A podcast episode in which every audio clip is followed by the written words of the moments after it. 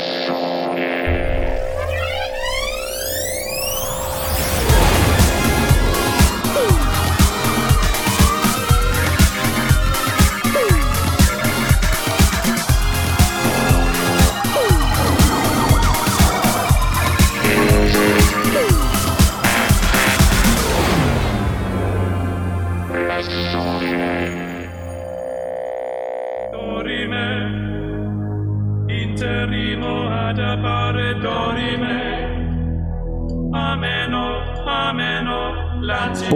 À tous et bienvenue dans Les Sondiers.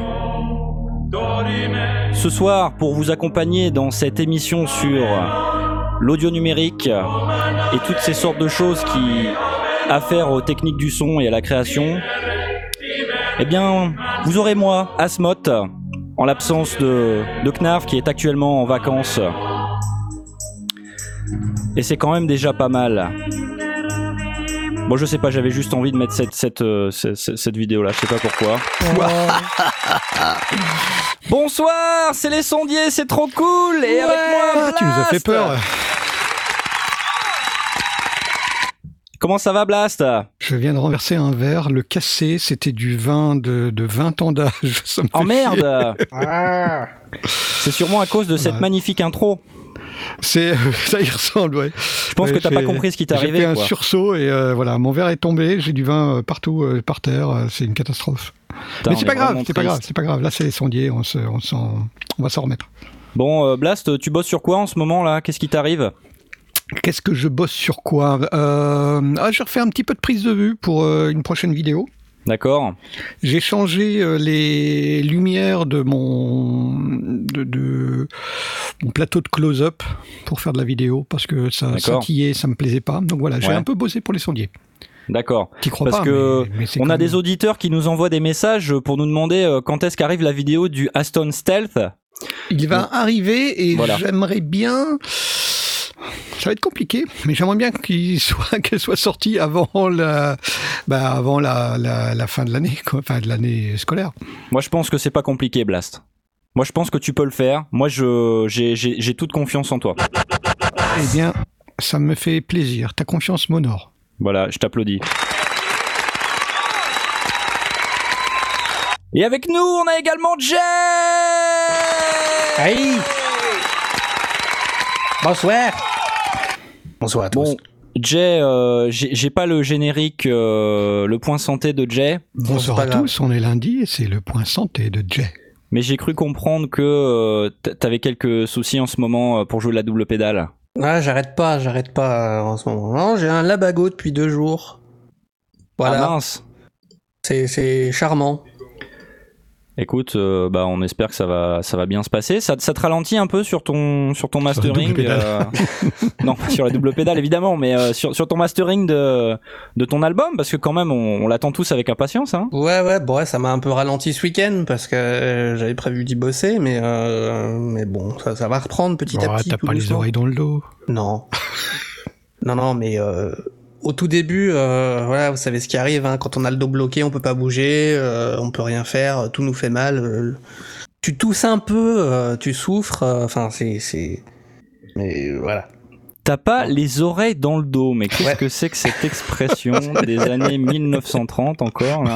Non, même pas, non, j'allais inventer sur place. D'accord, c'est la première fois que j'entends ça moi. donc, Bah oui, moi aussi. C'était Ah d'accord. Santé de. Ah, ah, ah, il y a actuellement un pirate de jingle et je sais qui c'est, c'est Aurine. Aurine Oui Tu nous as manqué. Euh... Non, t'étais là la semaine dernière, je me souviens plus. Non, si pas là t'étais- la semaine si pas là, tu nous as manqué. Tu nous as manqué. Oh. Si t'étais là, t'as pas dit grand-chose. Putain, c'est pas cool, Blast, euh, de dire des trucs comme ça, franchement. euh, Marc, euh, il y a deux semaines, j'étais là, j'ai pas dit grand chose non plus. donc, ouais, c'est ça, oui. Putain, les gars, vous êtes même toi, t'es pas cool envers toi-même, Aurine, franchement. Oh bah non, parce que c'est la vraie, c'est la vérité. hein. Bon, euh, t'es sur quoi en ce moment là? T'as quelque chose dans les bacs un petit peu? Comment ça se passe? Euh, alors dans les bacs en ce moment, je suis en train de bosser sur un morceau euh, pour un, bah, pour une euh, saga MP3. Ah C'est quoi C'est quoi comme saga MP3 Pour la prod de l'été? Non, non, non, c'est euh, rien à voir avec euh, la saga de l'été ou, euh, C'est un secret? ou autre. C'était euh, non, non, non, c'est pas un secret. C'était pour un mono euh, qui reprenait en fait euh, The Killing Joke. D'accord. Halloween bah, euh, bah, 2017. Ouais, à l'origine, qui devait sortir il y a deux ans. Il y a eu beaucoup de choses qui se sont passées, etc., etc. Et euh, j'ai à peine, euh, bah, ça fait une semaine que j'ai reçu la, la, la musique euh, sur laquelle je dois enregistrer donc du chant et faire le mixage, tout ça. D'accord. Ça se passe bien? Ça va? Pas de problème? Ouais, ouais, ouais, non, ça, ça, ça se passe bien. C'est, euh, pff, il y a un petit peu de boulot à faire dessus, mais euh, ça se passe. Bon, bah, j- j'espère qu'on pourra écouter ça euh, un jour, bientôt. J'espère. Bah, dans, dans le principe, pour ceux qui sont là à MP3 à Paris, vous pourrez l'entendre à MP3 à Paris. Ah, c'est quand déjà MP3 à Paris? Bah, Bah, c'est ce week-end. Ah merde Ah mince Bon bah moi j'y vais pas évidemment, vous avez deviné. Hein. Euh, qui y va là dans l'équipe MP3 à Paris? Yes. D'accord. Euh, Blast et Aurine. Donc MP3 à Paris, on le rappelle, hein, c'est un c'est un événement euh, festival euh, qui a lieu à Paris, euh, Jussieu, À je Jussieu, crois. ouais, à la et qui est, euh, Pierre et Marie Curie. C'est ça, qui a, qui a pour visée de, de faire se rencontrer euh, podcasteurs, créateurs de fiction audio et auditeurs, ou Ouais. acteurs plus généralement, on va dire, du, du podcast et de l'audio sur Internet.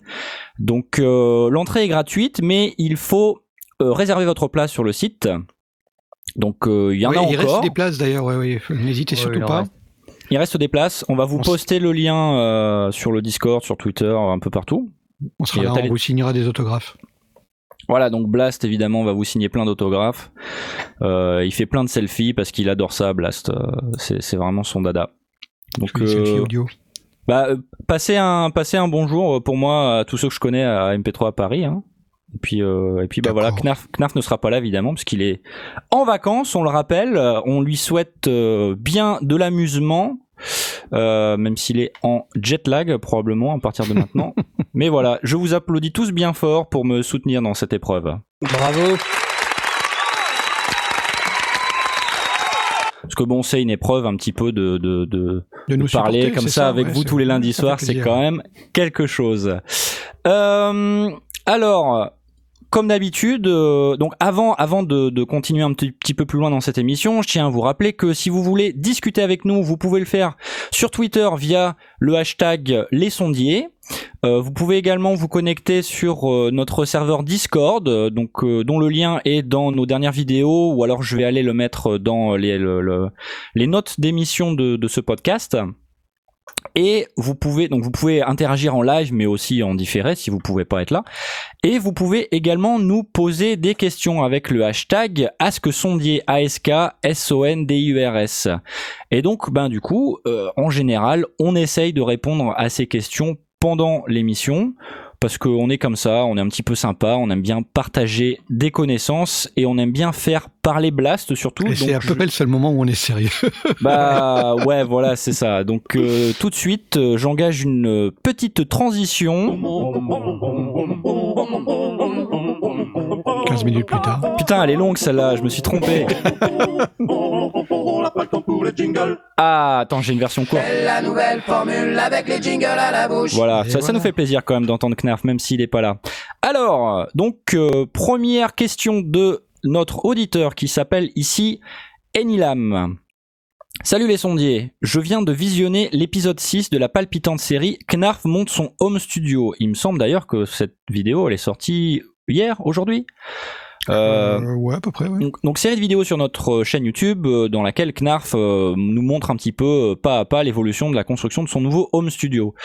Euh, bref, je continue. Euh, je constate que les panneaux acoustiques ne sont toujours pas en place. Et me revient en tête la question suivante. Faut-il réellement installer des panneaux acoustiques dans un home studio perso? Utiliser des morceaux de référence n'est-il pas suffisant?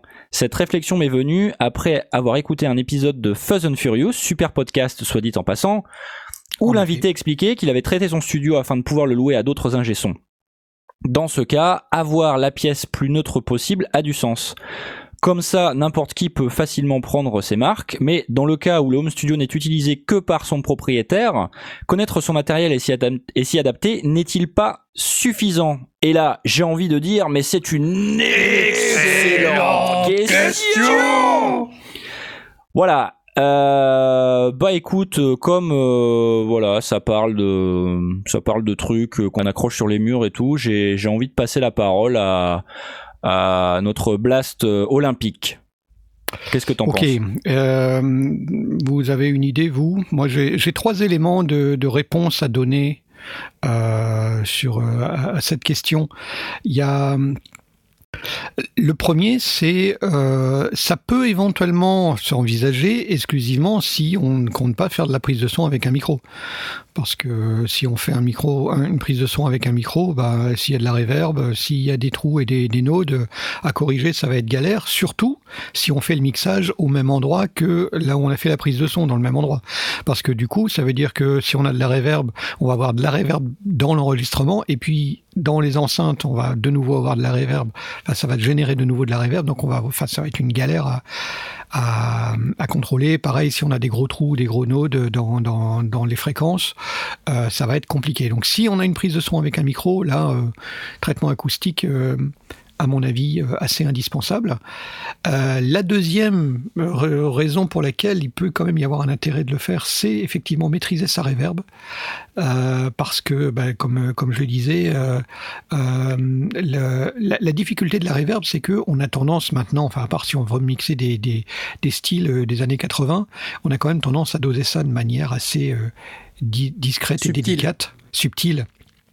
Donc si on a de la reverb dans la pièce, même si on écoute un morceau de référence, on va écouter un morceau de référence qui lui contient de la réverb et puis qui est réverbère dans la pièce. Là encore, on va se, on va, quel va être le dosage de l'un, de l'autre euh, Ça va être hyper pointu à faire. Donc, je pense que c'est vite compliqué.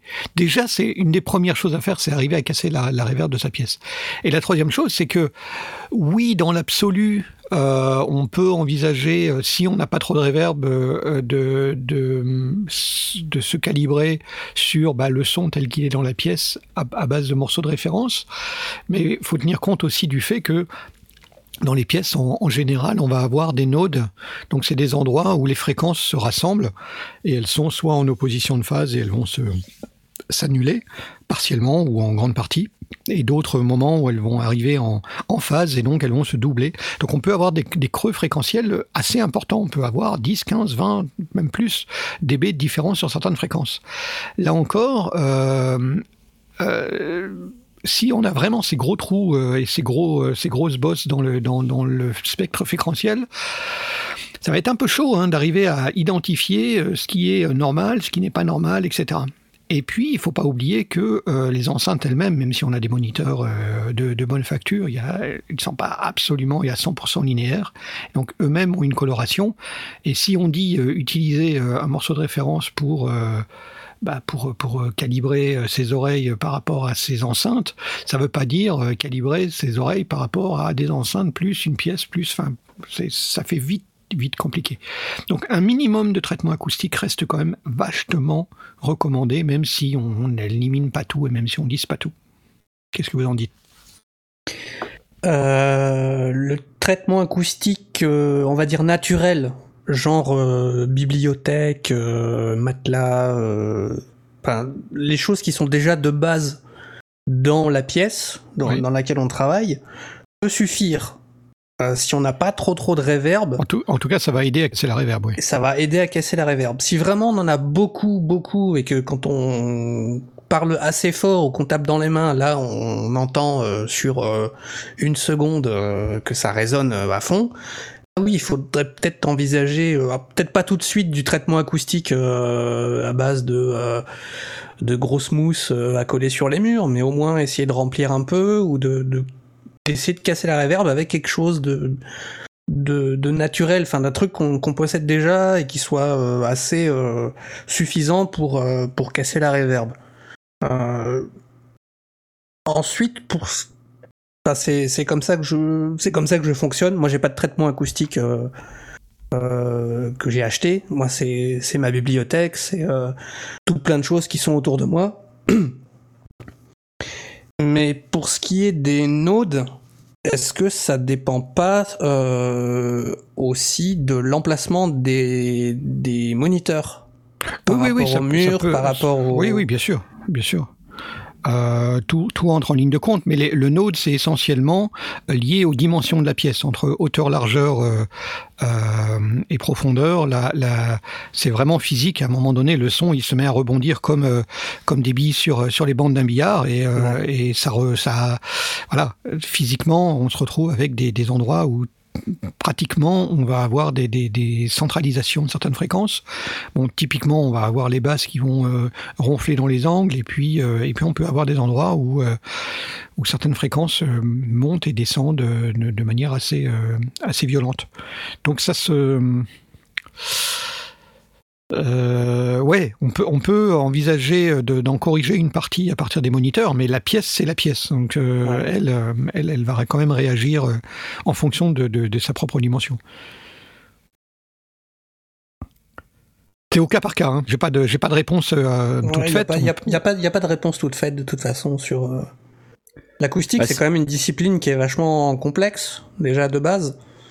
Euh, et en plus, elle varie en fonction des, des besoins et des dimensions des matériaux qu'il y a euh, de- dans les murs, euh, de la superficie de la pièce, de, de- Ouais, ouais, tout, tout plein, plein, plein de paramètres. Quoi. C'est c'est pour ça que je dis, si on a une pièce qui est relativement plate, qui est pas trop, euh, c'est un- c'est un cas presque impossible. Hein. Dé- Déjà, rien que la, la- la gestion des basses, ça, sans, sans le, sans le faire, c'est vite chaud. Mais euh, si on a une pièce qui est trop euh, pourrie ou ou bien qui, qui a déjà effectivement des bibliothèques, des trucs comme ça, et qu'il y a pas mal de choses qui sont absorbées, hmm, ouais, ça peut se, ça peut considérer. Mais euh, c'est ouais, vite compliqué. Enfin, c'est pas un truc que je recommanderais. Euh, à part si c'est pour maqueter, hein, encore une fois. Euh, si le but c'est juste de produire des choses, de, de faire de la maquette qu'on va qu'on va travailler ensuite dans un vrai studio ou qu'on va faire travailler, c'est différent. Mais euh, en tout cas, euh, déjà, imaginez faire le mastering final. euh, c'est chaud. Franchement, c'est chaud.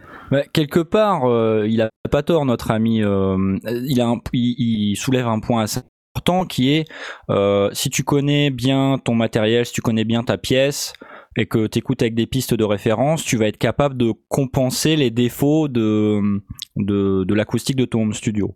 Euh, c'est pas tort jusqu'à une certaine limite, on va dire. Euh, on peut pas non plus tout corriger Oui. avec des, des pistes de référence. Il y a des choses qu'on n'arrive pas à entendre, euh, des choses qui sont difficiles à entendre. Nous-mêmes, on a des défauts. Donc, euh, d'une part, il y a ce point-là. D'autre part, comme tu le disais, Blast, tout à l'heure, il y a on va, bah, il y a deux points sur l'acoustique. Il y a euh, euh, quand tu écoutes, quand tu monitores, donc on vient juste d'en parler, et il y a quand tu enregistres. Et si ta pièce a des défauts et que tu enregistres ces défauts, Ouais, ouais, avec un eh micro, ben, mort. quoi. bah, derrière pour attraper ça, euh, t'es pas dans la mouise quoi. Avec un micro, c'est vite compliqué, ou alors on, on peut se permettre que de faire que des prises de vraiment ultra proximité euh, avec des micros très directionnels. C'est Ouais. gérable, mais euh, c'est Bah. ouais, c'est vite compliqué, quoi. Tu sais, moi j'ai jamais eu l'occasion de mettre des traitements acoustiques dans, nos- dans mon home studio parce que ben euh, je loue et que je peux pas nécessairement aller percer des trous dans les Traiter, murs, ouais. pareil je pour peux moi. pas investir et tout ça. Euh, donc j'ai toujours fait, fait en sorte d'avoir euh, bah, des tapis, des machins, des trucs pour euh, casser un peu le son. Ça marche plus ou moins bien, mais bon, jusque là je m'en suis toujours plus ou moins sorti. Euh, y compris euh, dans l'EP euh, que j'ai sorti qui est sur Spotify machin etc Euh, et pourtant des fois je fais des prises de son euh, totales à l'arrache de trompette où je suis à 2 mètres du micro euh, et, euh, et puis il y a un peu du, son de pièce mais en fait ça rend pas mal enfin euh, c'est pas forcément évident, mais on va dire qu'on arrive à s'en sortir. Mais je pense qu'on, au bout d'un moment, on, on va se sentir limité par euh, par ces petits soucis euh, techniques d'acoustique et que au bout d'un moment, on va ressentir le besoin d'aller d'aller régler ça. Euh, en Et, tout euh, cas, comme, le- l'indique aussi, ça dépend de la taille de la pièce à l'origine, parce que si on est dans un living room ou une pièce relativement grande, euh, on peut envisager de, de, poser des panneaux sur euh, sur pied, par exemple. On peut envisager de, de casser euh, ou de ou de, matifier un petit peu avec des, des couvertures ou des tapis suspendus sur un sur un comment on appelle ça un portique de un portique de, de, de, de fringues, vous voyez ce que je veux dire, un, un système en, en Ouais, ouais. métal pour, pour accrocher des, des cintres. Tu mets des cintres, ouais. Euh, donc on peut on peut suspendre dessus des, des couvertures, des choses comme ça. On, on- on peut faire des choses si la pièce est assez grande. Si elle est petite, ça évite déjà de sonner boxy, mais si ça sonne boxy plus une espèce de, de, de retour bizarre, euh, ah, c'est vite compliqué. Après, la question, c'est est-ce qu'il vaut mieux que ça sonne boxy ou réverbéré? la question est bonne. Voilà. Les deux, enfin, euh, ça dépend de ce que tu fais. Si c'est de la voix off, euh, faut que ce soit très très dry. Euh, si c'est du chant, tu peux te permettre d'avoir un petit peu de reverb naturel. Si elle est belle, si elle apporte quelque chose. Mm. Le problème, c'est que ta pièce, c'est ta pièce, t'as pas vraiment le choix. Moi, je l'ai vu dans des dans des studios euh, faire de la prise de son. Alors c'était des c'était des cabines de prise qui étaient, euh, je sais pas, ça faisait 50 ou 60 mètres carrés, où on allait vraiment positionner exactement le chanteur et la chanteuse ou la chanteuse à un endroit précis de la pièce, là où les nodes faisaient que euh, bah, la réverb était belle. Et euh, selon euh, la, la tessiture de la, de, de, de la personne qui chantait, on la mettait pas la même, au même endroit.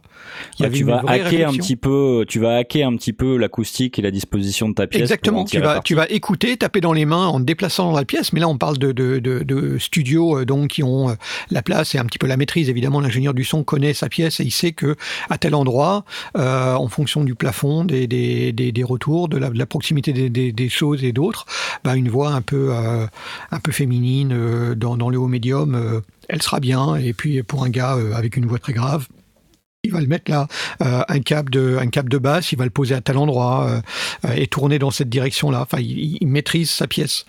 Donc, on peut aussi l'envisager si on a du temps dans son dans son studio, si on a suffisamment de place et qu'effectivement, et ça rejoint ce que tu disais, Jay, ça rejoint le fait que bah, le son soit son propre son si on enregistre sur un euh, dans un micro, euh, soit euh, au moment du mixage aussi, parce qu'on a du son qui va nous arriver dans les oreilles, taper sur les murs, etc.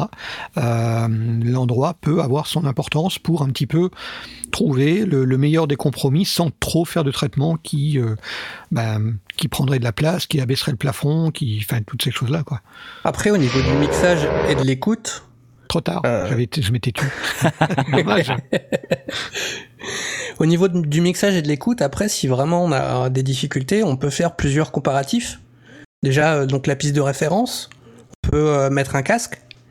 Et puis euh, aussi euh, écouter euh, ce qu'on a fait dans d'autres configurations. Ça, on le dit souvent aussi dans, dans les sondiers.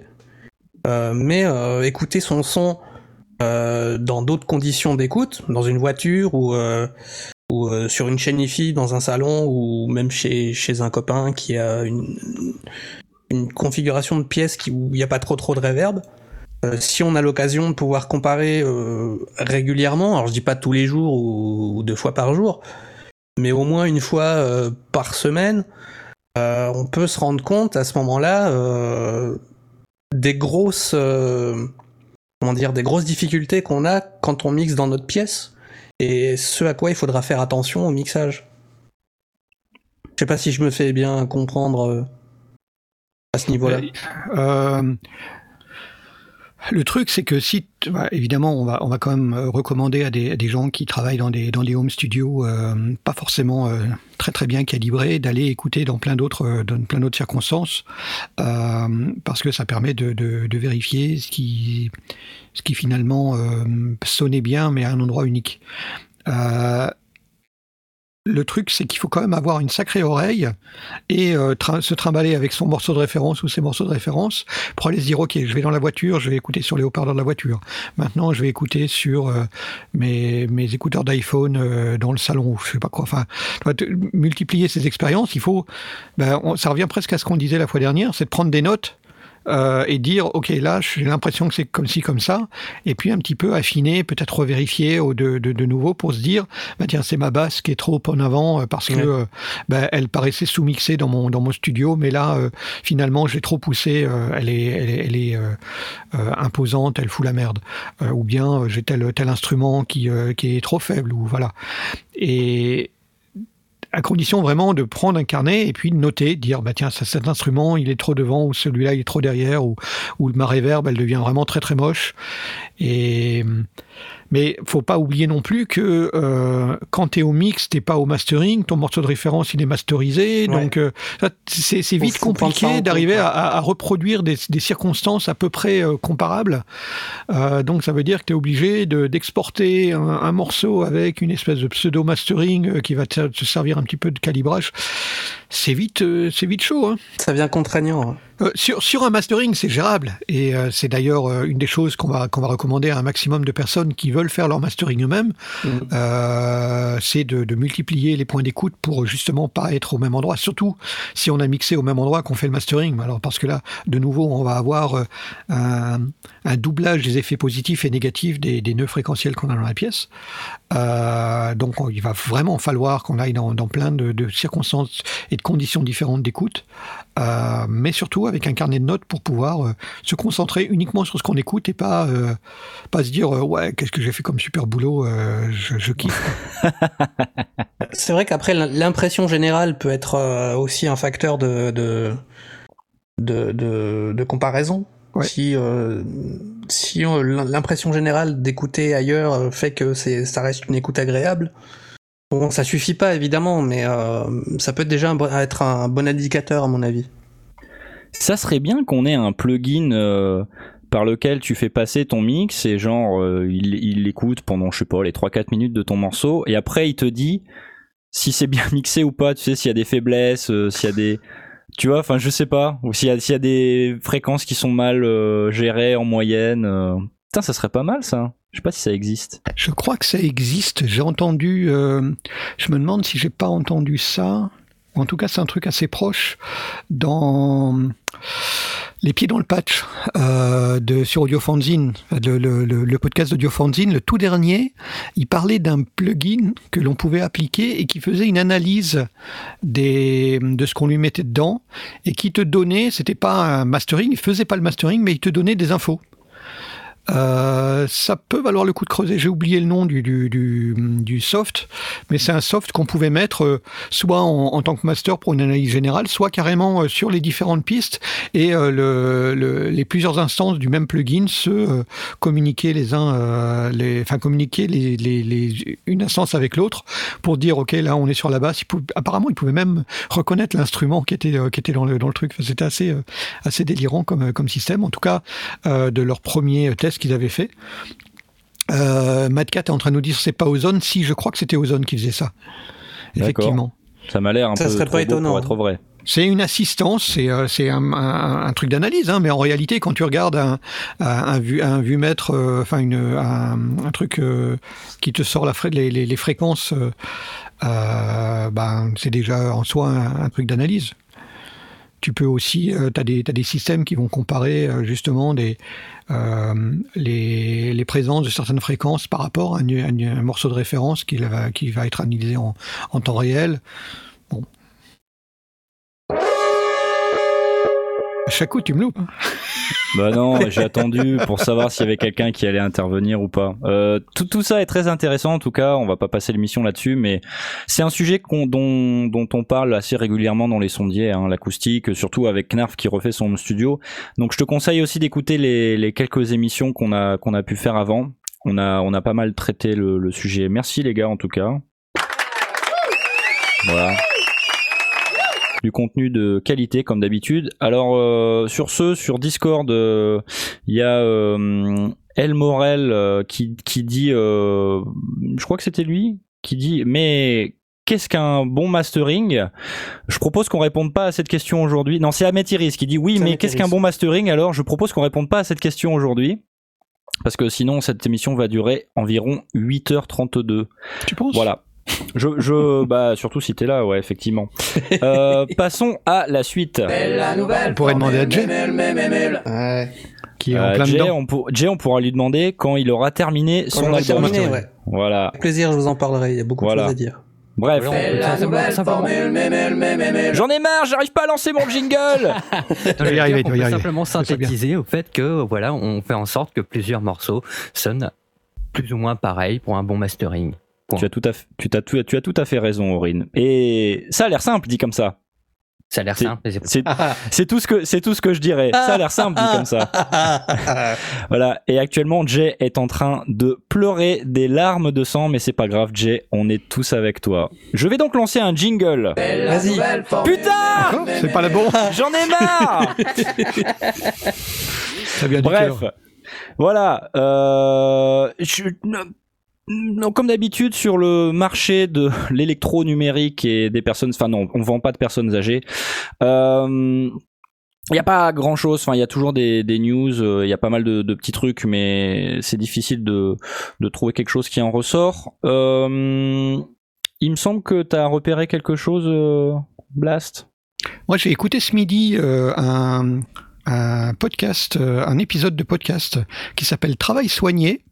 Et euh, j'ai pensé que ça intéresserait pas mal de gens qui nous écoutent parce que euh, Travail soigné, c'est un podcast qui euh, interroge des artisans et des artisanes qui aiment leur travail et qui le font avec passion et qui en parlent et qui expliquent en général dans l'atelier même. Et l'épisode numéro 7 que je recommande, c'est un luthier euh, qui s'appelle Charles Coquet, qui est euh, dans le 18e arrondissement, je crois, à Paris, euh, et donc qui fait des violons, des violoncelles, des choses comme ça. Et il explique vraiment tout, le, travail, tout ce qu'il y a derrière, son, propre parcours, ce qu'il apporte, les traditions, tout, dedans. Ça doit durer 23 minutes, donc c'est vraiment tout à fait accessible. Ça s'appelle Travail soigné, c'est Stéréolab. S-T-E-R-O-L-A-B euh, qui fait ça. Je recommande, très très bien. D'autres questions? Non, bah je sais pas, je m'attendais à ce que tu t'en dises un peu plus, mais bah, euh, En dire plus, euh, ça dure 23 minutes, donc euh, à, à part spoiler Ouais. euh, le, le contenu, vrai, en, raison. gros, on est dans l'atelier, donc euh, il fait vraiment le, le tour de, de- de l'atelier. Il explique les, les différentes parties du violon, euh, parce que là, sa spécialité, c'est le violon, comment il les fabrique, comment euh, euh, les... Après, il y a, aussi un musicien qui essaye un violon qu'il est en train de fabriquer.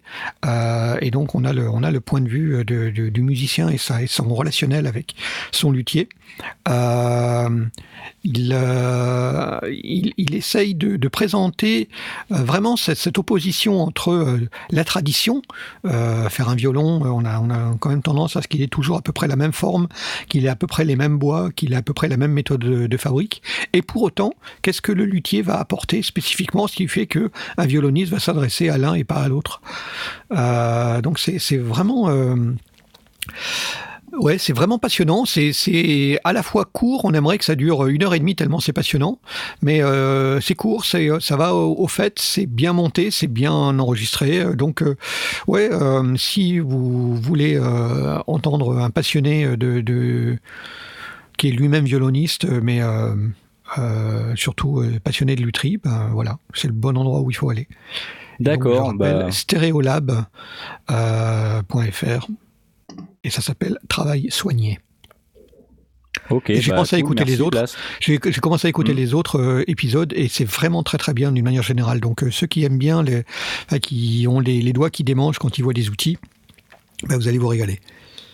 C'est un des trucs que je préfère euh, en fait sur YouTube. Hein, c'est cette capacité qu'on a à aller découvrir. Enfin, les- des gens qui ont un talent pas croyable, ils vont aller partager euh, tous leurs secrets de fabrication et ou tu vois comme comme quand des gens ils expliquent comment on fait du mixage ou comment on construit une Ouais, guitare ou un violon. ouais, enfin, c'est incroyable d'avoir maintenant ce lien entre euh, n'importe qui et euh, des gens qui ont hyper du talent et qui sont assez généreux pour aller euh, euh, t'expliquer comment ça marche et tous leurs secrets et tout. quoi. Moi, je trouve ça incroyable. Ouais, ouais, c'est très très chouette. Et moi, je- j'écoute ça quand je vais, me, je vais faire un tour pour prendre l'air euh, après avoir mangé.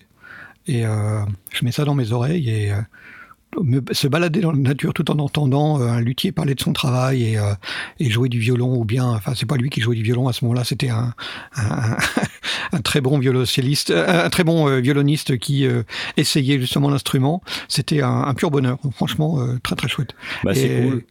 On applaudit. il y a d'autres épisodes, j'en ai, eu un qui parlait de, d'un bijoutier euh, et qui explique comment il travaille. Là encore, c'était euh, vraiment une, pure passion. Et, euh, je trouve que moi, je suis, très très attaché, vous le savez, à, à la partie audio, au reportage sonore. Et, c'est vraiment tellement bien fait qu'on a l'impression de voir l'artisan en train de, de, manipuler ses, ses outils et de, de faire le geste. Tout est, tout est dans la voix. C'est superbe. Bah écoute, euh, bravo. Donc allez écouter ça si vous connaissez pas. Ça s'appelle Travail soigné et c'est l'épisode 7. Merci Blast. De rien. Alors, euh, moi j'ai vu passer un, un truc euh, dans les derniers jours euh, sur les internets mondiaux. C'est donc la, la boîte IKEA Multimédia, je pense que vous connaissez, ils font pas mal de, de plugins, mais aussi un petit peu de, de matériel hardware. Ouais. Euh, et donc, ils ont sorti euh, un nouveau module de d'une série de plugins qui s'appelle Tirax. Et donc, euh, ce nouveau produit s'appelle Tape Machine Collection. Et donc, en sous-titre, Relive the Magic of Four Iconic Tape Machines. Donc, qu'est-ce que c'est?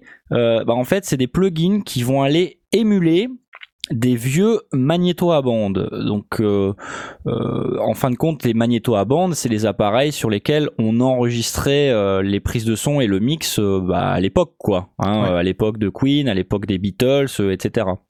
Euh, bah ouais, à l'époque, ils avaient pas Pro Tools, ils avaient pas de disque dur, donc euh, ils étaient obligés d'enregistrer sur des bandes et ils avaient une place limitée sur la bande, aussi bien en, en longueur euh, d'enregistrement que en nombre d'instruments à balancer, etc. Le nombre de pistes. Nombre de pistes. ouais. C'est pas forcément Et en évident. aussi. Voilà. Et en dynamique aussi. C'était pas forcément évident pour eux de travailler à cette époque-là. Aujourd'hui, nous, euh, on a énormément plus de de- d'outils à notre disposition. Pourtant, euh, certaines euh, certaines marques re- recréent, vont réémuler des, des vieux appareils, des, des vieilles machines comme ça euh, qui, qui datent de de l'époque euh, pré-blast. Donc, c'est vous dire si c'est très vieux. Et euh, Je le voyais venir, ça. bah du coup il va il va plus parler, il va bouder à partir de maintenant. Non, pas grave. Je vous ai pas entendu, je suis déjà sourd maintenant.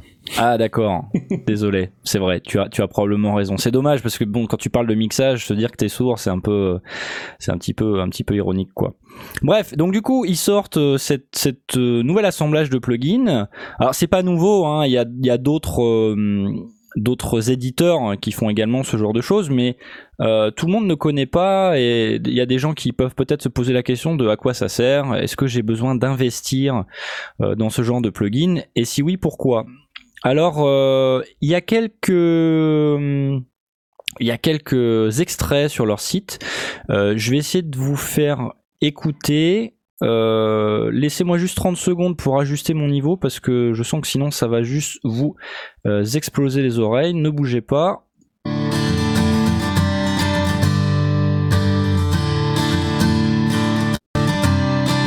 Donc ça, c'est une guitare. Et ça, c'était le son euh, pas qui passait pas par le plugin. Ma- Maintenant, je lance avec le plugin.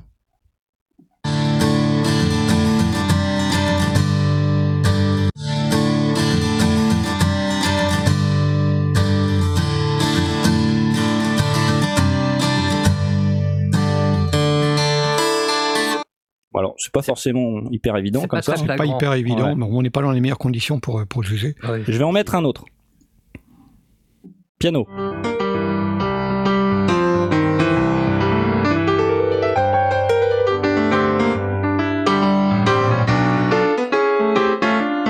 Avec le plugin.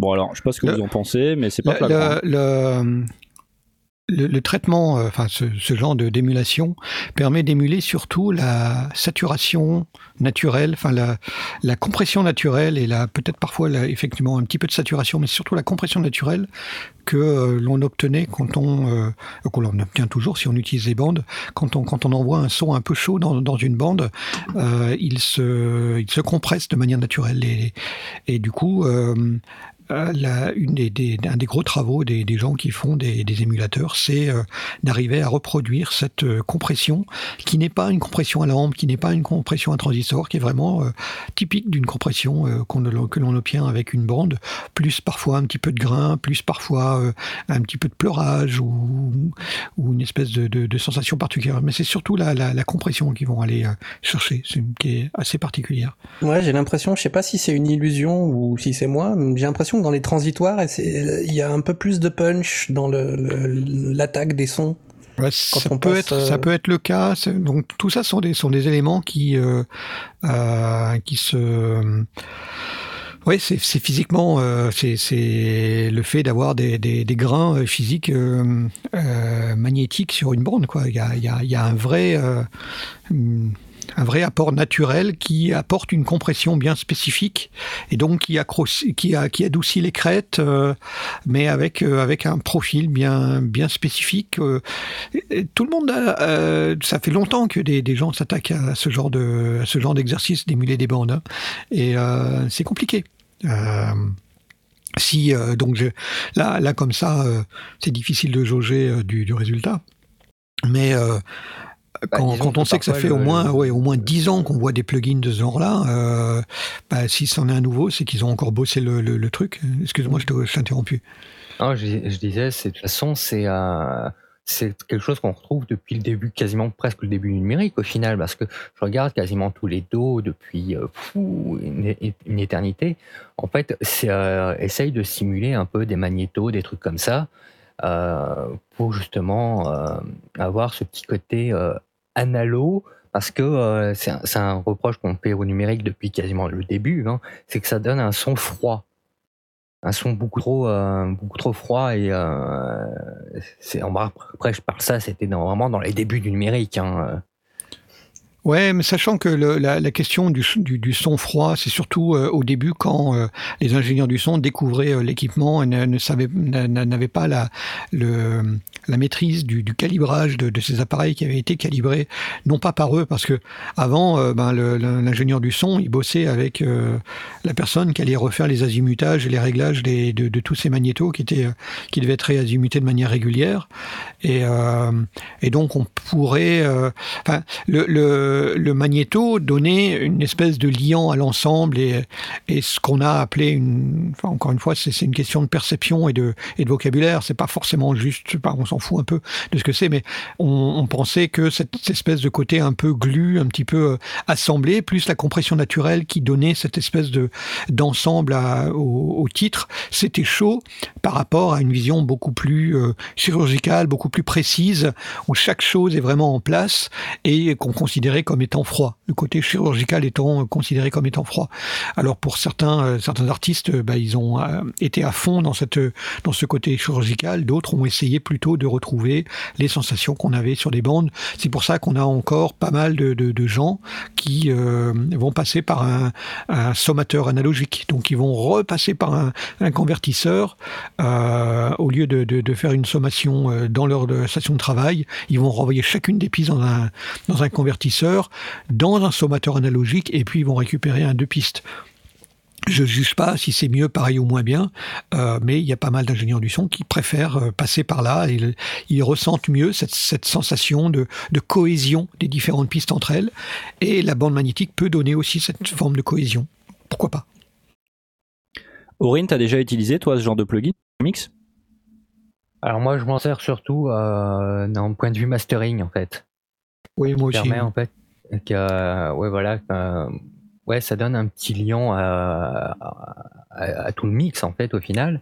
Et euh, ça, on va dire que ça, ça excite un petit peu les, euh, les hautes fréquences en général aussi. Ouais, ça, de... ça dépend de, de, de, de, la, de, la, de la bande que tu vas utiliser, parce que tu as des bandes qui, au contraire, euh, écrasaient tout le, tout le haut, parce que euh, bah, parce que c'était pas fait pour. Donc, dans certains cas, ouais. oui. Dans d'autres, enfin, ça dépend aussi de Euh, parce que normalement, les, les, les bandes euh, tournent à des vitesses différentes. Euh, Si tu prends un Revox, euh, t'en avais qui tournaient à 10, 19 cm par minute, d'autres qui tournaient à, 18, à 38 cm par minute. Plus, le, plus la bande tournait vite, moins on en mettait dessus, mais plus c'était précis. Euh, si la bande tournait plus lentement, on en mettait plus dessus, mais euh, plus tu perdais de choses. Et là, si tu es sur, un, sur un Revox à, à 19 cm par minute, je suis pas sûr que tu gagnes beaucoup d'aigus. C'est sûr. Euh, mais voilà, ce que, ce que je me dis, voilà, je m'en sers, mais vraiment mastering, histoire d'obtenir un une sorte de lien en fait. Ouais, c'est vrai, ouais, tout à fait. Et pourquoi Et puis- ne pas le mettre sur chacun de tes mix au niveau du mix? Ah, Je trouve que justement dans le mix, ce que je cherche principalement, au contraire, c'est justement la précision, avoir vraiment sentir vraiment euh, chaque instrument. Et euh, je, je- je cherche, ce que je cherche après au mastering, c'est obtenir justement ce, ce lien qui permet de justement de euh, d'avoir une cohésion entre tous les morceaux. C'est plus Et, un euh, rendu que tu cherches dans le mastering en fait. Oui, c'est une forme de rendu, Oui, c'est ouais. ça, c'est ouais. une forme de sensation. C'est ça, c'est euh, moi justement ce- cet effet un peu euh, un peu analo au niveau du grain, etc. C'est euh, c'est ce qui permet, on va dire, de lier deux morceaux qui ne sont pas mixés de la même façon entre eux par ce petit euh, voilà par ce petit effet euh, analo justement par par ce petit grain qui va être ajouté par la suite. Ça dépend aussi du style que tu mixes, hein, parce que si tu travailles sur de la trappe ou sur euh, de l'acide, euh, Ah oui, non, mais c'est euh, pas c'est pas la c'est pas la génération à, à bande, donc du coup il n'y a pas de raison. Quoique Oui, bien tu peux sûr. toujours essayer.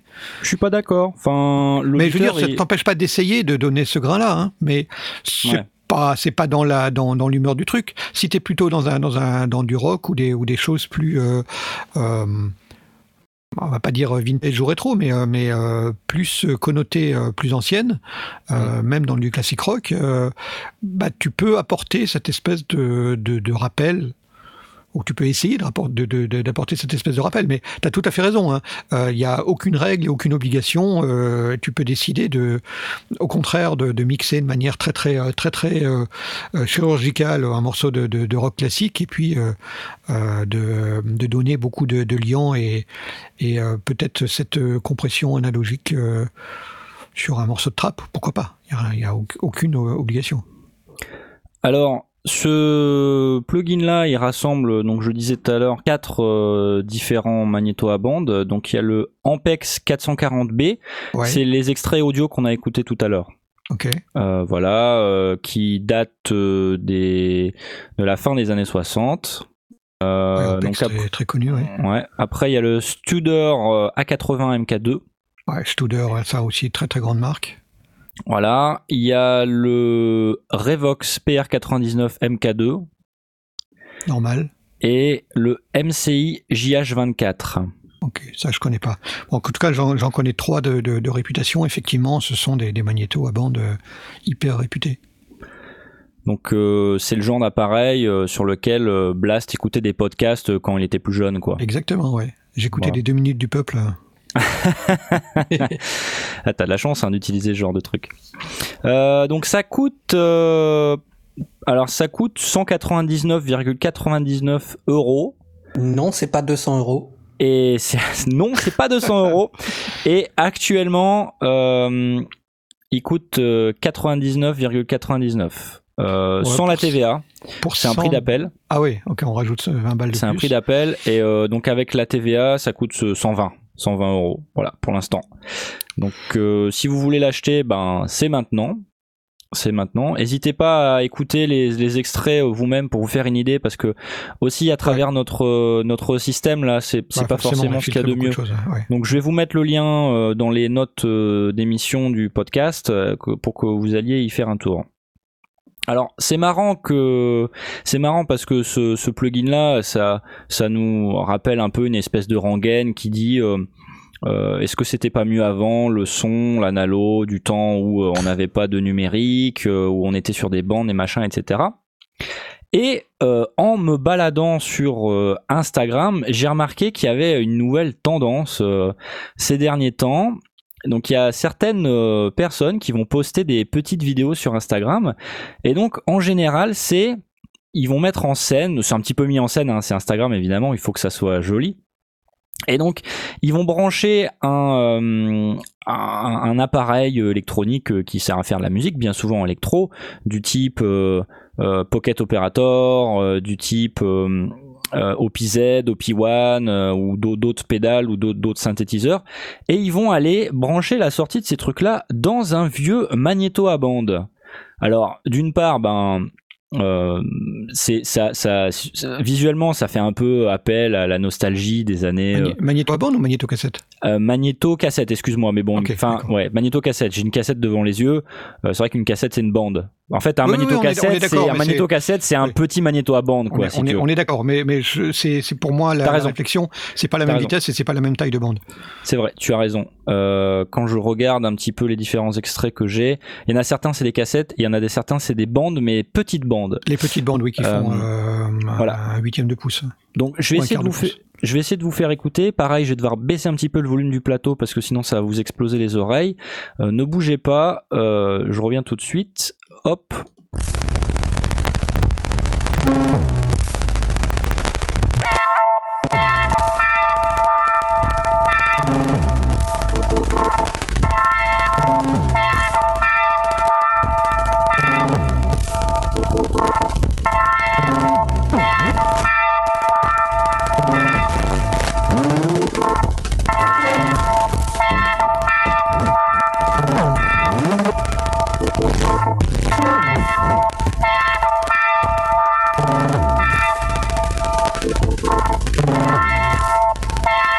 Donc ça, c'est un euh, Pocket Operator qui passe dans un euh, magnéto euh, qui a l'air d'être un Fostex X19. Je vous en fais écouter un deuxième.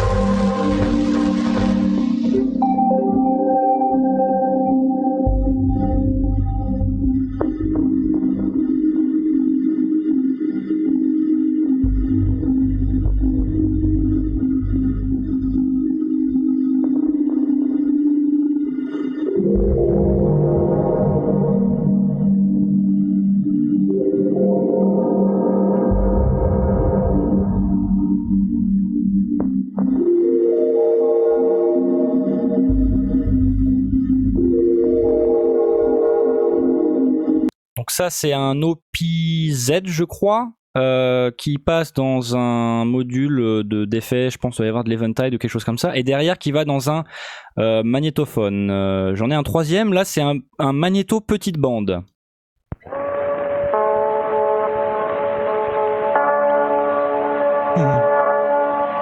On entend hein. On entend bien la différence. hein. C'est mignon ça.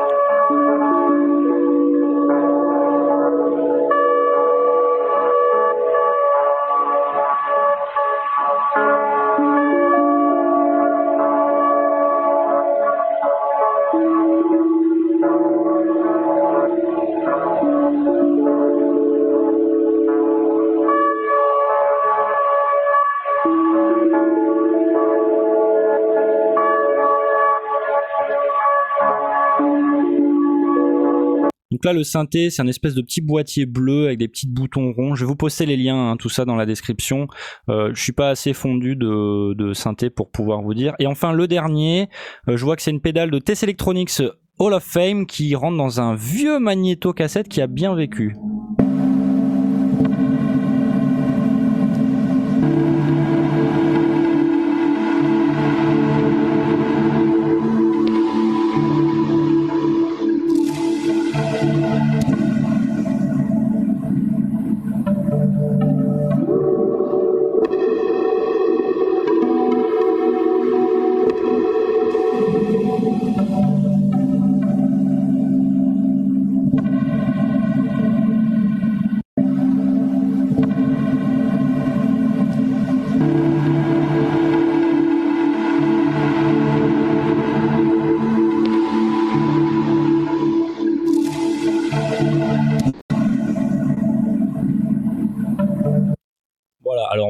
Écouter ça pendant trois quarts d'heure, mais Mm. euh, je vous ai fait écouter un petit peu les, les différents extraits pour, euh, pour vous donner un petit peu de contexte et puis euh, savoir un petit peu ce, que, ce que vous en pensez. Alors, évidemment, c'est Instagram, donc le but c'est que ce soit un petit peu classe, euh, mais ça m'a fait marrer parce que dans les, les derniers jours, j'ai pas mal vu popper euh, ce, ce genre de vidéos dans mon flux, et euh, je me suis dit mais mince, euh, d'où ils viennent tous ces gens qui, qui font ça Euh, Est-ce que c'est Quels juste sont pour- réseaux- leurs pour- réseaux Ouais, quels sont leurs réseaux?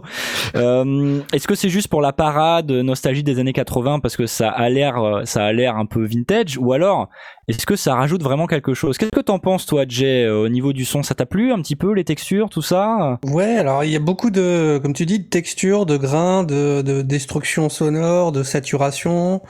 Euh, moi j'aime bien. Euh, le truc, c'est que c'est difficile de savoir si euh, tous ces effets-là viennent du, boîtier, du synthé ou du truc qui est branché, ou si ça vient de la sortie du magnéto. Et c'est un peu, c'est un peu frustrant. Bon, le résultat reste quand même euh, assez sympa, mais j'aurais bien aimé, savoir si t'as le contrôle de tous ces effets-là ou pas. Bah, Malheureusement, alors euh, je viens de vous poster les, les liens hein, sur le sur le Discord.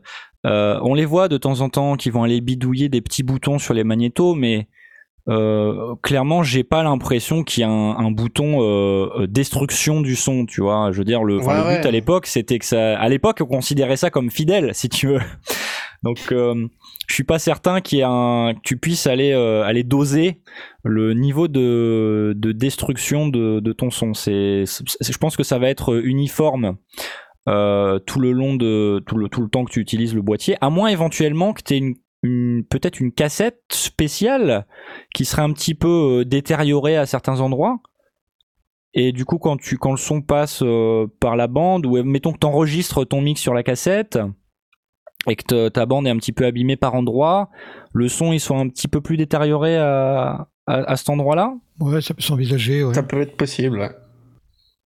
Qu'est-ce que parce que clairement là on est dans un euh, je vais pas dire qu'on est dans l'inconnu mais euh, on, si tu veux quand on va utiliser ce genre de technique euh, on c'est un peu qui tout double on sait pas trop à quoi s'attendre ça va dépendre de l'état du matériel qu'on récupère ça va dépendre de l'état de la bande de la connectique qu'on utilise etc Qu'est-ce que t'en penses, Blast, euh, techniquement, en termes de contraintes euh, Comment comment on, on fait ce genre de choses? Est-ce que t'as t'as t'as t'as du t'as déjà fait toi ça? T'as du ma- t'as des t'as des vieux magnétos chez toi Je sais Moi, que tu des- réenregistres des, des- choses des fois. Tu J'ai des re- vieux magnétos, alors je l'utilise pas pour enregistrer, je l'utilise pour euh, justement numériser des cassettes ou des, ou des bandes euh, qui sont anciennes et pour les ramener en, en numérique pur.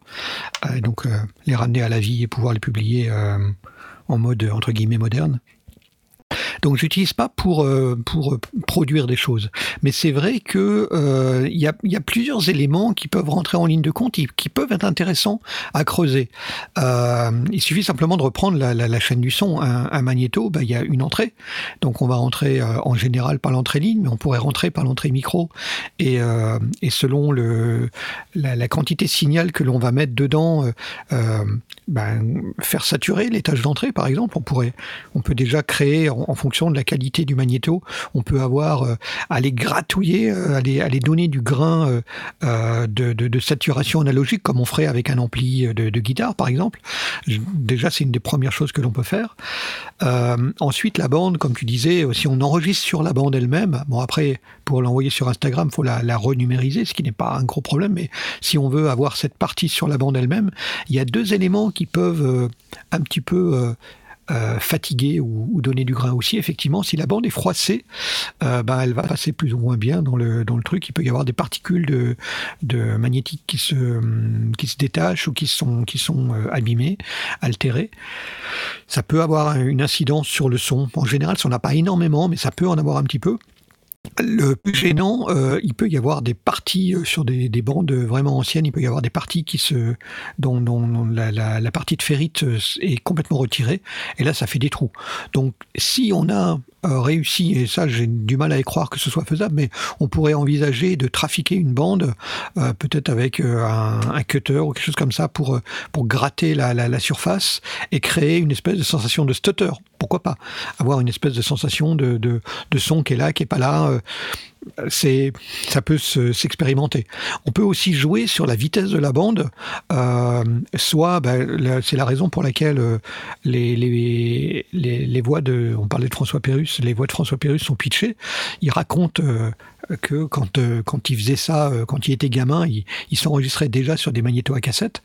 Et euh, comme ça lui prenait des heures, en général, bah, la- la- les piles commençaient à s'user, ce qui fait que le magnéto à cassette ralentissait au moment de Ah l'enregistrement. ouais, les piles aussi. Bah ouais, Donc, bien sûr. Les, les piles euh, avaient une influence sur la vitesse du, du moteur, et donc euh, c'est, je tiens ça de, enfin, d'une interview que j'ai entendue de, de François Pérus quand il enregistrait lui-même.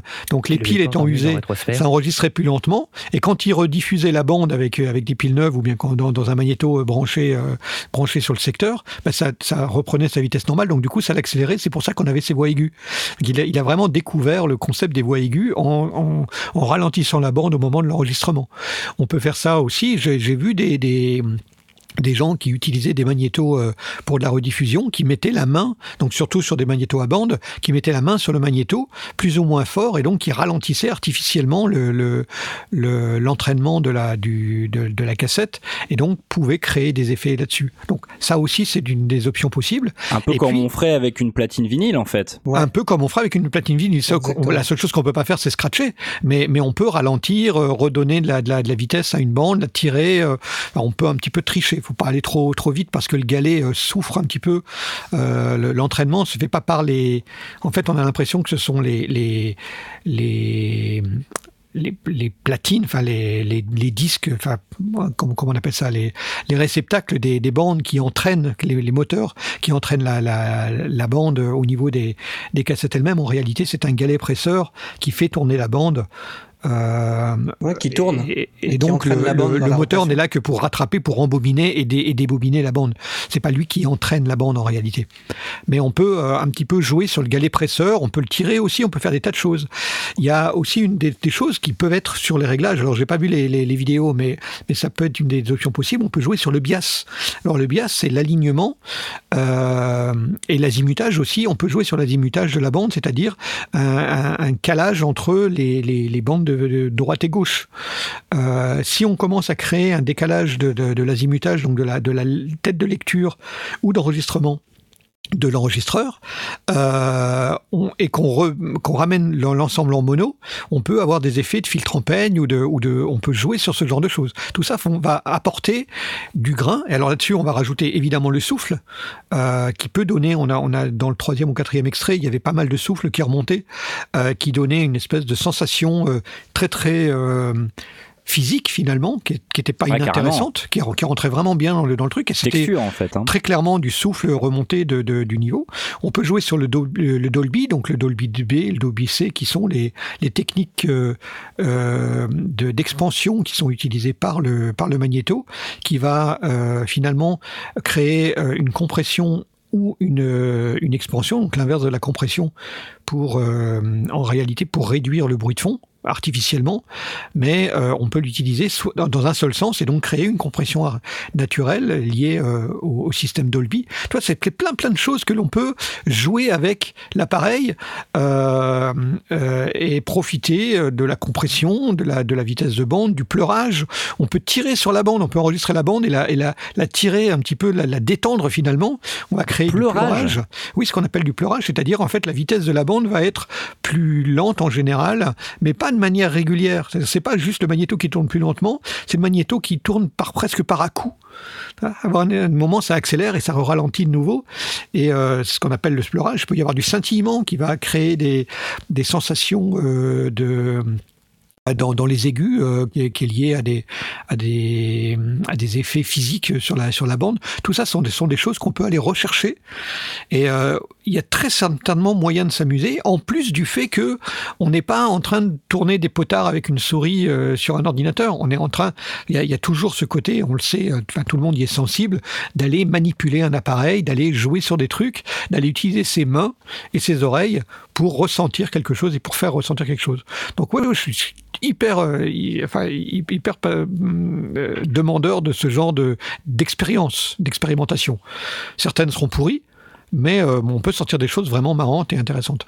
C'est marrant parce que tous ces tous ces défauts en fait euh, de Ouais. ces machines de l'époque euh, qui sont des enfin qu'on voit comme des dysfonctionnements aujourd'hui hein le- la, la la cassette qui va ralentir ou qui va se détériorer avec le Ah temps bah oui, qui était, qui était un problème, clair- qui était clairement un problème. ouais. le souffle ben là c'est c'est quelque chose qu'on recherche pour aller On va, on va donner le son. ouais, exactement, tout à fait. Donc c'est c'est marrant quand même que qu'on ait travaillé toutes ces années pour avoir un son clair, cristallin, euh, totalement transparent, pour aller retourner le, le détériorer derrière avec ce, ce genre d'appareils euh, qui, qui sont complètement physiques quoi. Ouais, C'est c'est pas faux, mais regarde un guitariste euh, euh, qui veut, enfin, il pourrait très bien tout le temps jouer en son clair dans son ampli, mais euh, dans la plupart des cas, il va quand même pousser un petit peu le préampli pour euh, donner du crunch ou euh, voir de la, de la- de la disto. Ouais. Euh, c'est pas très Dans très différent. je vois ce que tu veux dire. Dans l'idée, je vois ce que tu veux dire. Après là, on va quand même mettre, on va potentiellement balancer tout son mix là-dedans. hein. Donc Ouais, ouais. Jay, je hein. sais que toi, c'est ton truc, ce genre de truc. euh, c'est Ah, un peu euh, ton style de musique. euh, Enfin, je parle pas d'hashtag isoké, mais plutôt de quand tu tu détériores des éponges, etc. Ça Ouais. ça t'inspire, toi, ce genre de truc T'irais bien faire le tour des brocantes Ouais, ouais, ouais. Euh, je pense qu'un jour je m'y mettrai vraiment à utiliser des des vieux appareils, euh, mais juste pour rechercher le, la, la mauvaise qualité justement, on- plutôt que de chercher un truc bien. Tu vois, j'ai vraiment pour obtenir ces sons, ces détériorations, ces trucs-là. Je sais pas, ça me parle. Il y a un côté, euh, je sais pas, texture, euh, presque un côté visuel dans le son. Ouais. Euh, Je vois ce que tu veux dire. Qui me plaît. Moi, ça me plaît, ça me parle, j'aime bien. Et Moi, j'aime beaucoup ce côté vraiment expérimental. Hein. C'est- De Mm. toute façon, il est, il est clair que si vous voulez euh, acheter un magnéto, si vous trouvez un Revox euh, sur une brocante, euh, il y a des chances que ça vous coûte au moins euh, quatre fois le prix euh, que vous allez l'acheter sur la brocante pour pouvoir en faire un magnéto qui tourne bien, c'est-à-dire des bandes, euh, des, des, des courroies qui, qui sont euh, remises à neuf, des galets presseurs qui fonctionnent bien, euh, des caoutchoucs euh, qui sont re- re- re- refonctionnels, les têtes de lecture qui doivent être démagnétisées, l'azimutage qui doit être refait. Enfin, c'est un boulot de malade pour arriver à remettre en route un, un, un magnéto qui fonctionne correctement. Par contre, si c'est pour l'utiliser comme, euh, je vais pas dire détérioreur, mais modifieur de son, Ouais. T'as pas besoin de le réparer. T'as pas d'expression. besoin que ça Dans ce cas-là, t'as pas besoin. bien. Tu le prends tel qu'il est et tu euh, utilises ce qu'il te donne, ce qu'il te, ce qu'il te rend. Et euh, ouais, bien sûr, c'est pas forcément sur toutes les pistes, mais tu, tu, tu- après, tu, tu peux, euh, bah, en fonction de son studio, tu peux commencer à jouer avec des choses euh, et d'autres. Bon alors, on parle de Super Magneto, de la mort qui tue, là, euh, en PEG, machin et compagnie. Euh, Est-ce qu'on peut pas utiliser une vieille euh, platine cassette euh, comme on avait à l'époque dans le salon des parents ou Les Ghetto Blaster. Alors, la- le Ghetto Blaster, pas forcément, parce que c'est un peu compliqué. C'était surtout un, un appareil qui était dédié à la, à la restitution et, et moins à l'enregistrement. Ouais. Euh, les platines des cassettes des parents, pas, euh, celles qui n'avaient qu'une seule cassette, très certainement. Euh, celles qui ont deux cassettes, donc celles qui sont arrivées plus tard dans les années euh, euh, 80, fin des années 80, on a commencé à avoir pas mal de, ces cassettes doubles. Celles-là avaient été énormément simplifiées sur le nombre de réglages possibles. Et du coup, ben, ouais, ça va faire le taf, mais euh, tu vas pas commencer à pouvoir jouer justement en, forçant le bias ou, euh, des, choses comme ça, ou en enclenchant les, les Dolby et autres parce que tu les as plus. En tout cas, ils sont pas disponibles euh, à, ta, main, à ta portée pour pouvoir euh, jouer sur le truc. Tu n'as pas de, de, de réglage, de, de boutons, de gain d'entrée, toutes ces choses-là. Donc du coup, si tu trouves une vieille platine euh, Tascam, une Sony, une Philips, mais vraiment des années, euh, des, des, des, premières générations, celles qui n'avaient qu'une seule cassette, qui avaient euh, la possibilité de, de, de recevoir des bandes métal, ferrochrome, euh, enfin qui ont tous ces réglages-là, qui ont le réglage du gain d'entrée, enfin de, de l'étagement d'entrée, etc. Là, tu as toute la matière pour jouer avec. Et si en plus la porte est cassée, euh, c'est encore mieux parce que tu vas pouvoir mettre ton doigt sur, le, sur la cassette Ouais. et donc jouer sur, le, sur la, la réaction elle-même. Euh, donc euh, même, même une porte cassée, c'est pas un défaut, c'est presque un avantage. Quoi. Donc on peut, on peut, on n'est pas obligé d'avoir du matériel euh, professionnel ou je sais pas quoi. On peut très bien Ouais, trouver quelque et chose. alors encore public. une fois, si tu veux, si tu veux, c'est pour t'amuser ou tester des trucs. Même euh, le dictaphone de, un dictaphone, il y avait des dictaphones à bande avec des micro-cassettes, euh, alors qui ont euh, une, une bande passante très très étroite euh, qui tourne. Euh, vraiment très très vite pour euh, de- très lentement pour pour pouvoir mettre un, un max de de- de- d'infos dessus Euh, donc euh, c'était pas euh, c'est pas extraordinaire mais si c'est pour détériorer ton son ou bien ou, ou servir de, de, de pédale d'expression euh, ça peut être intéressant des petites euh, petits magnétos euh, à micro cassette vous voyez ce que ce que je veux dire? Que, ça ressemblait à Ouais, un truc qui tient dans la paume aujourd'hui, de la euh, main. bah. Qui ont été remplacés par les zooms aujourd'hui quoi. Et puis il y a eu Olympus, il y avait y avait pas mal de marques, Sony aussi faisait ça, des petits des petits magnétos euh, que vous récupérez auprès d'un dans, dans un bureau dans les dans les dans les armoires des vieux bureaux euh, de votre de, votre taf, euh, vous allez trouver ça. Euh, ouais, est en train de dire dictaphone à cassette, exactement. C'est des, dictaphones avec des, des micro-cassettes encore plus petites que les cassettes audio euh, qui ont fait euh, les, les beaux jours de- du rock. Quoi. À partir du moment où tu as des, des entrées, évidemment, hein, sur ton Ouais, ouais, bien magnétophone. Bien sûr, en général, tu vas avoir une entrée parce que ça permettait de mettre un micro, ne serait-ce que ça. Alors du coup, si tu rentres dans un truc qui s'attend à un micro, euh, il va falloir que tu gères ton gain, tu vas vite saturer ton étage d'entrée. Mais c'est peut-être pas très important, au contraire, peut-être que ça va être intéressant parce que tu sais, tu ne sais pas la qualité du préampli qui est dedans. Peut-être que le préampli a suffisamment de headroom pour avoir, pour te proposer une saturation qui est pas moche. En fait, Parce tu que sais pas, et c'est ça qui est intéressant. Tu sais pas comment ça va rendre. fait. Exactement, faut essayer. Et comme c'est de l'analo pur, euh, ta saturation ne sera pas une, sa- une saturation numérique qui serait euh, complètement détestable euh, si tu utilisais un appareil moderne, mais la, saturation, la saturation analogique, elle était parfois intéressante. Donc tu peux aller rapporter, si tu arrives à juste caresser un petit peu le moment où ça commence à, à crachouiller, gratouiller, bah, tu vas créer un grain qui peut être chouette. J'ai une question un peu bête. Est-ce qu'on a besoin d'une cassette pour faire ce genre de choses? Alors pas obligatoirement.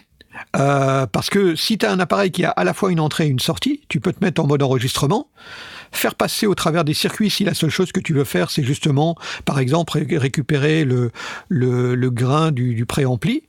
Euh, ben, tu vas récupérer ton grain du préampli, tu vas faire saturer, puis tu récupères le son en sortie.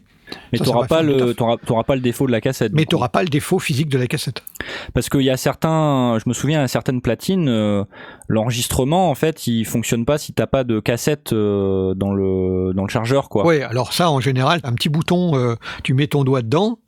bah, tu repères l'endroit, parce que si ceux qui ont manipulé des cassettes le savent, tu avais les, les- les cassettes ont une petite sur, le, encoche sur, en le- haut. sur une petite encoche que tu pouvais casser ou mettre un morceau de scotch. Quand elle était cassée, tu pouvais pas, tu ne pouvais plus enregistrer. Et quand tu mettais un, morceau de scotch, tu pouvais enregistrer. Les cassettes du commerce avaient été typiquement euh, avec un avec un creux, avec un trou.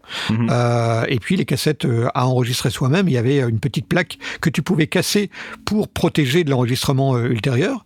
Et ça, c'est tout bête, hein, ça, ça appuyait sur un petit téton à l'intérieur de, de, de la plaque du réceptacle de la cassette. Et donc avec ton doigt, euh, porte ouverte, tu pouvais appuyer dessus et tu te mettais en, mode enregistrement. Et ça, ça fonctionne très bien. Ouais, Tout- pour on bypasser, pour hacker ce truc-là, tu mettais un bout de scotch sur le petit creux et boum, Exactement. tu pouvais enregistrer. Tu peux, tu peux aussi, moi je l'ai, je l'ai fait justement sur un appareil où je, je ne pouvais pas euh, accéder au, au petit bouton parce que je pouvais pas le mettre en mode enregistrement avec la porte ouverte. De, je m'étais fait une cassette que j'avais complètement, euh, en fait, les- une, une cassette qui était dé- dévissable, donc j'avais, euh, j'avais ouverte, j'avais retiré la bande magnétique, euh, j'avais remonté. Et donc j'avais une cassette qui était complètement vide, qui était juste un- une fausse cassette que je pouvais enfiler dans mon magnéto et qui me permettait de mettre en mode enregistrement. T'as du temps, Blast, hein, quand même. Hein. T'as du temps libre. hein. J'ai fait ça quand j'étais jeune. Elle est où la vidéo sur le Alston Steph Ça va venir, Blast ça va venir, ça va venir, mais j'ai Ah plus de cassette là. pour enregistrer. Ah bah voilà. Donc si jamais vous avez besoin de ce genre de, de matos, bah n'hésitez pas à appeler Blast. Il en a environ 12 dans son home studio. Non, j'en ai Euh. pas 12, j'ai- j'ai, euh, j'en ai que deux. J'ai un, un magnéto à borne et un magnéto cassette, donc euh, non, j'en ai besoin, je les garde. C'est suffisant. Moi j'aime beaucoup, ça m'inspire. euh, quand j'ai vu ces images, je me suis dit ah tiens qu'est-ce qu'ils font Ça rigolo. Et euh, bah, effectivement voilà, ça va donner un cachet à, votre son, à votre mix, euh, une petite couleur qui est vraiment sympa, un petit peu nostalgique que j'aime beaucoup. Puis c'est vrai que c'est vachement le retour euh, des années 70, 80 en ce moment, que ce soit au niveau de la musique ou même même d'autres types de créations comme je sais pas les télé, les films, etc. On fait appel à cette nostalgie là. Moi, c'est quelque chose dont je suis très client. Et euh, ouais, que ce soit faire passer tout votre mix euh, dans ce magnéto-cassette ou peut-être même juste un instrument, une voix, un synthé, vous n'êtes pas obligé d'aller euh, défoncer tout votre mix. Euh, ça peut être une nouvelle façon de stimuler votre créativité et d'aller euh, aller vous débloquer un petit peu au niveau des idées. Donc quelque part, euh, c'est s'imposer des limitations techniques que d'aller passer par euh, ce genre euh, d'appareil, de magnétophone, que ce soit au niveau des entrées, des sorties ou alors bah, la définition de votre son. Mais peut-être que ça va vous donner des idées. Euh, Et puis, et puis ça ramène à la, au, au concept de euh, ce qui est dans la boîte, c'est dans la boîte. C'est-à-dire que ton traitement, si tu es tombé par hasard sur un truc qui te donne un, un sifflement euh, zarbi, Ouais. euh, il n'est pas garanti que tu vas le retrouver à la fois suivante. hein. C'est clair, c'est clair. c'est du, c'est organique, c'est c'est fait. Intérêt à enregistrer tout ce que tu fais direct. en fait. Hein. Ouais, ouais, carrément, carrément. Ça fait très lofi en fait. Ouais, bien sûr.